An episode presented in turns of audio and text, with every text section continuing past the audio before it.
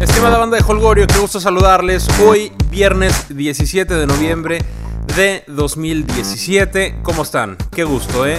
Viernes, quincena. Bueno, ya fue quincena, pero aplica para este fin de semana. Eh, se acaba la fecha FIFA, regresa a la Liga MX. Todo bien, todo en orden, todo feliz, ¿no? Qué gusto me da saludarles. Eh, ya se la saben, en Twitter arroba holgoriofood, por ahí podemos seguir la plática. Tenemos página, holgoriofutbolero.com. Tenemos también iTunes, nos encuentran como Holgorio Futbolero. Suscríbanse, banda, suscríbanse que está a todo dar y así les llega inmediatamente cada episodio sin que lo tengan que estar buscando. Me imagino que invierten un tiempo considerable en, en, encontrarnos. No lo hagan más, por favor suscríbanse y ahí les llegará cada episodio una vez que lo pongamos disponible. Eh, banda, pasaron algunas cosas esta semana, eh, aparte de la fecha FIFA, ¿no? Nos enteramos que, que nuestro famosísimo grito de importación mexicana cuando, cuando despeja el portero de... Eh", ese ya se lo saben. Bueno, el TAS, el Tribunal de Arbitraje, eh, decidió, más bien, estableció, después de la... Pues de, las pruebas que sometió la Federación Mexicana de Fútbol. Ya ven que la FIFA nos, sancionó, nos puso multas, nos amenazó con veto y demás si seguía este grito. Bueno, llegaron al TAS y el TAS dice pues que siempre no, que el grito no es homofóbico, no es discriminatorio. Eh, básicamente es un grito bastante corriente y ofensivo, ¿no? Y aunque el tema da para más, aunque el tema da para mucho, mucho más, y las opiniones contrarias en este asunto pues no son necesariamente equivocadas, yo pienso lo mismo que el TAS. La palabra en cuestión nace como una expresión despectiva hacia los homosexuales. Bien ahí, ¿no? Ahí no hay, no hay duda alguna. Pero sus usos y costumbres se recargan más en la ofensa general que en la discriminación eh, por preferencias sexuales. Está ahí, ¿no? Está ahí en la rayita del sí, sí, pero no, y por lo mismo admite tantas opiniones válidas. El caso es que se eliminan las multas impuestas por la FIFA y todo queda en una advertencia. Pero ojo, ¿eh? Ojo, no es un triunfo, no es como que ya podemos gritarles, ¿no? No, no. Al mismo tiempo, el TAS dice que si los mexicanos no aprendemos un poquito de civismo, a la siguiente los castigos tendrán mayor severidad. Y como no hay nadie mm, con mayor poder que el TAS, o sea, no hay nadie por encima de ellos que, oye, el TAS me dijo, entonces te voy a acusar ahora con el TOS, no. Como el TAS es el, es el mandamás, más les vale a los intelectuales de las malas costumbres cerrar el buche. Yo no entiendo por qué se anda, por qué es tan divertido empezar a gritarles a todo el mundo, eh, que, Pluto y demás. Bueno, aquí está, el TAS nos, perdona un billetito que no es nada para la federación, pero al mismo tiempo nos dice, está bien, no es homofóbico, no es discriminatorio, es bastante corriente y ofensivo, pero en el momento que lo hagan otra vez, ahí hablamos de otras sanciones. Aguas, aguas, aguas. Pero en fin, banda de Holgorio. Se vivió esta semana uno de los momentos más sublimes que yo recuerdo en algún tiempo en, el fútbol, obviamente. Obviamente porque la selección de Perú, la selección de Perú está en el Mundial. Sí, está en el Mundial después de 36 años, 35, 36 para cuando jueguen en Rusia. Yo me acuerdo, banda, yo recuerdo lo, que se siente cuando México califica así a penitas, ¿no? Eh, desde que nací México, por ejemplo, ha estado en, en, todos los mundiales menos en Italia 90 por el tema de cachirules nací en el 85, en el 86 pues no, no tengo idea de, qué pasó, ¿no? Pero 90 no vamos y en el 94 ahí empezamos a, asistir a absolutamente todos los mundiales. Pero cuando calificas apenas, cuando las ves, cuando te las ves negras, eh, pues recuerdo lo que se siente, ¿no? Sobre todo en el 2002 y en el 2010. Eh, que estas calificaciones pues se nos iban de las manos. Sí, sé que la anterior, la anterior calificamos en repechaje, pero una vez que estuvimos en el repechaje yo creo que ya todos sabíamos que, le íbamos a, ganar a Nueva Zelanda en aquel momento. Entonces, bien por los, por los peruanos, bien por, por sus celebraciones, han de seguir de fiesta. Yo sé que el día no hábil fue ayer, por decreto presidencial, pero seguramente hoy y mañana y pasado mañana van a seguir de fiesta nuestros amigos peruvians. Merecido, ¿eh? Merecido. Me da mucho gusto que estén en un mundial y verlos por primera vez allá. No sé para qué les alcance. No sé si, si sigan en su nube y, lo transformen en triunfos y lo transformen en un buen desempeño, o si se caigan del nube y, den ahí alguna chambonada mundialista. Pero el caso es que eso no es tema para preocuparse o ocuparse el día de hoy para la afición. Hoy la afición debe celebrar, debe estar muy contenta y desearle el mejor de los éxitos a Perú en Rusia 2018. Hablando de Rusia, 2018, el sorteo mundialista, querida banda de Colgorio, es el primero de diciembre. Pero desde ya se puede simular la suerte de tu selección favorita, ¿no? Porque está este simulador que, está disponible, anda circulando por Twitter y todo el mundo dice, no, pues mira, México le tocó en el bombo 2 y se va, eh, le tocó en el grupo con, con Alemania y con Nigeria y con, y con este, pues no sé, Perú, ¿no? Casi, casi. Y, y, bueno, ahí andan todo el mundo haciendo sus, sus, eh, sus simulaciones y, y demás. Pero, estimada banda, yo no he simulado un pepino, porque a diferencia de muchos otros por ahí, em, yo sí trabajo. y siento, desmiéntame si estoy equivocado, que mi tiempo es más útil haciendo cualquier otra cosa que simulando un sorteo del mundial, ¿no? Que, no, que no afectan ni beneficien absolutamente nada. Lo que sí es de llamar la atención es el acomodo de los bombos, ¿no?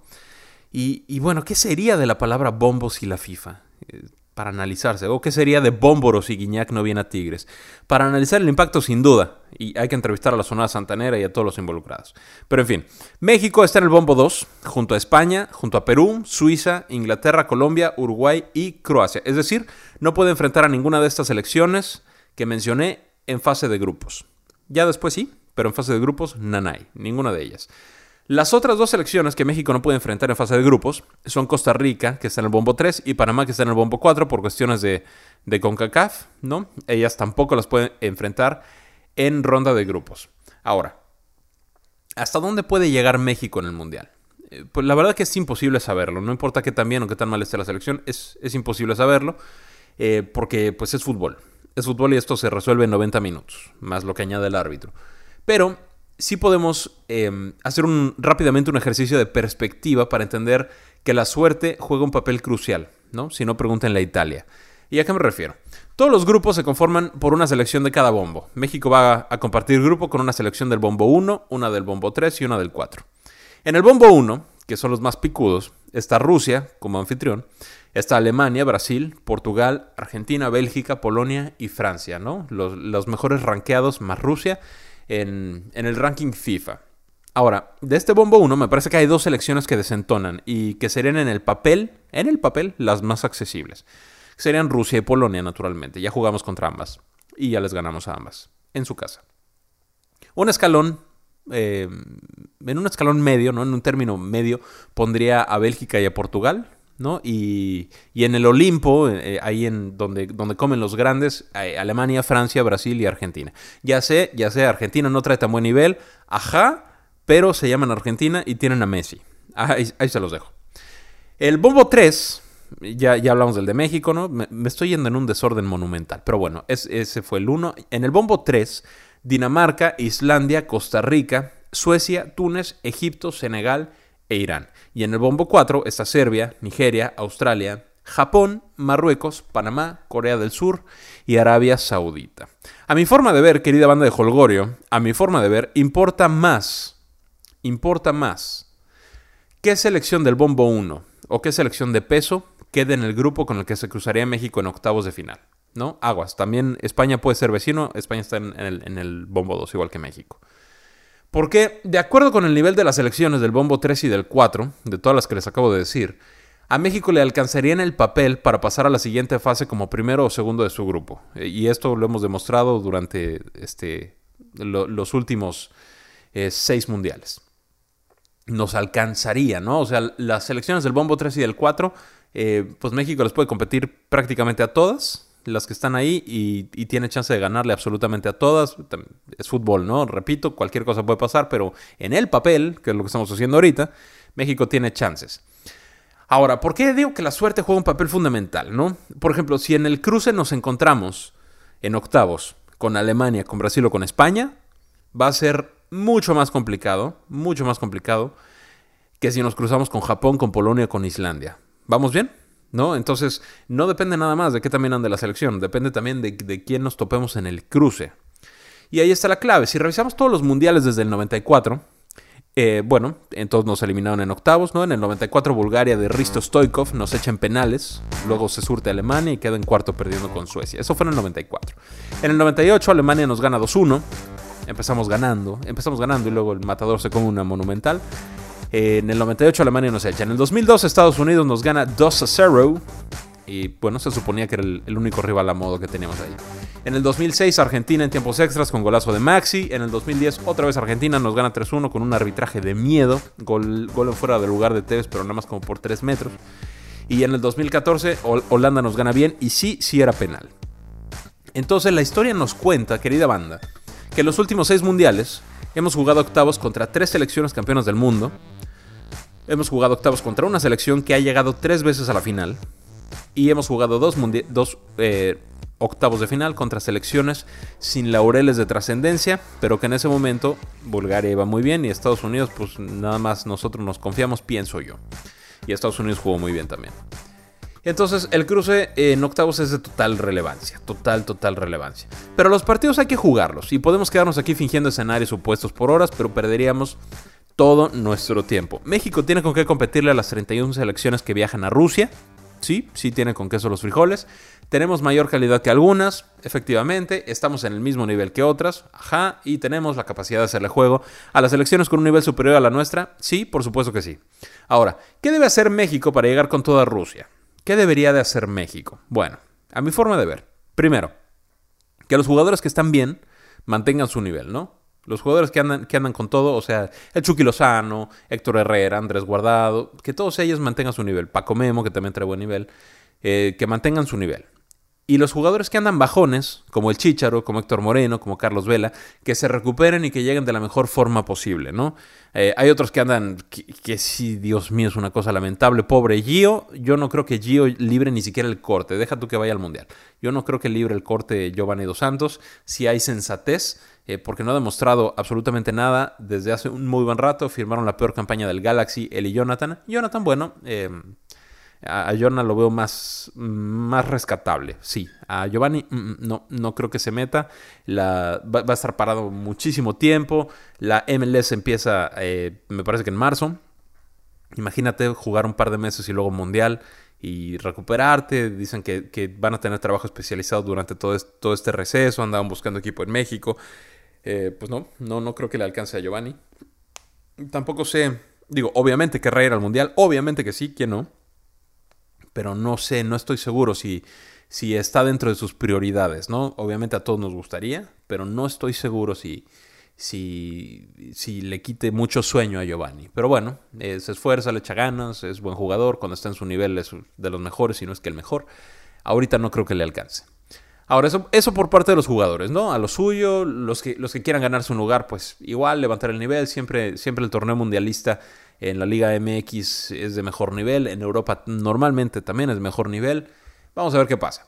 Ahora, por parte de la prensa, ¿qué, tendría que ser la prensa para apoyar al equipo mexicano? Bueno, uno, yo creo que respetar el trabajo del seleccionador, de Juan Carlos Osorio.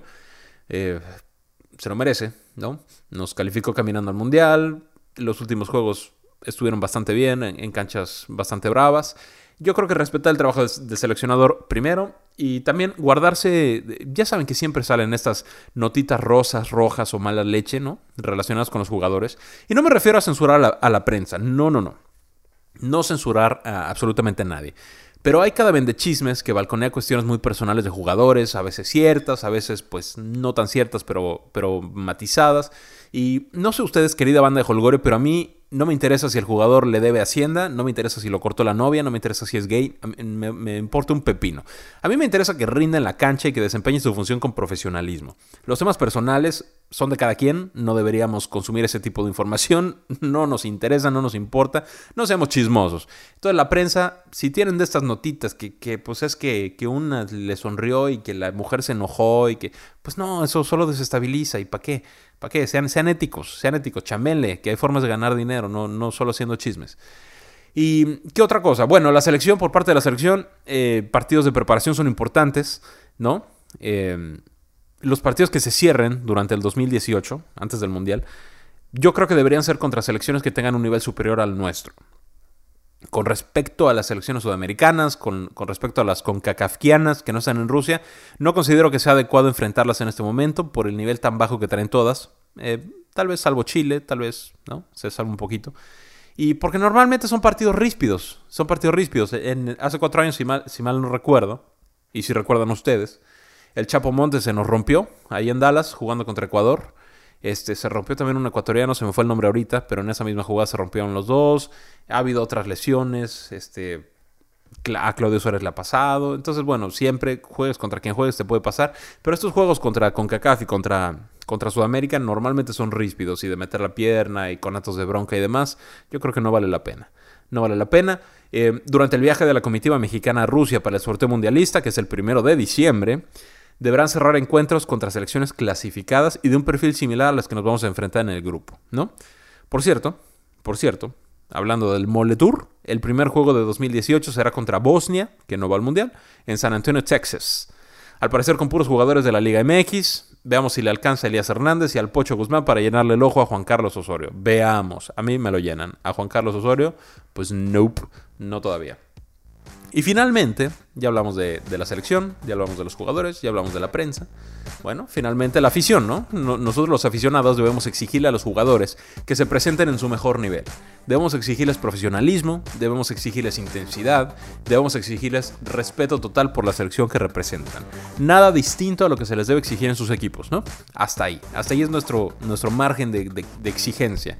Y comprender que el triunfo y la derrota son opciones que te da el fútbol. ¿no? Y cualquiera es probable. Puedes ganar, puedes perder, puedes empatar. No nos confundamos, querida banda, con las obligaciones que tienen los 11 dentro de la cancha y el director técnico. No nos deben absolutamente nada. Nada. Tú y yo no le pagamos un centavo a ellos. Que los vemos, que los apoyamos, que es publicidad. Sí, pero no le pagamos un centavo. No nos cuesta no nos debe nada y la patria no está en juego. Si México pierde, no están agarrando la bandera de tapete. No, no va por ahí, la patria no está en juego. Quitemos solemnidades del fútbol que ahí no van. Ahí no van para nada, hay momentos intensos, hay momentos maravillosos, ¿no? Gloriosos y hay momentos tristes, pero la patria no está en juego. Una vez dicho esto, vamos a disfrutar, vamos a gozar y vamos a vivir intensamente un mundial más del deporte más hermoso del mundo que es el fútbol. Gracias. Manda, ya se lo saben, Twitter arroba Foot. Ahí por favor díganme, vamos bien, vamos no tan bien, opinan parecido a mí, opinan completamente en contra de lo que estoy diciendo. Por favor, pásenle arroba Foot en Twitter, ahí platicamos. Y les recuerdo, por favor, que se suscriban en iTunes, nos encuentran como Holgore Futbolero. También si ponen fútbol, ahí aparecemos en, los primeros lugares, nada más eh, clic o seleccionen el, donde, donde estamos nosotros, suscríbanse, si nos pueden dejar un review de 5 estrellitas, bueno, ¿qué, les puedo yo decir? Sería maravilloso. Y ahí nos encuentran, ahí estamos, ahí estamos en Facebook también, eh, como Holgorio Futbolero. Banda, eh, a darle al viernes, ¿no? Buenas vibras a Pumas para que no queden en último. Hijo, qué vergüenza, qué, vergüenza de comentario. Nunca más Pumas, nunca más en esta situación. Nuestro lugar es tocando los dinteles de la gloria, no el refugio contra tornados. Por favor, nunca más.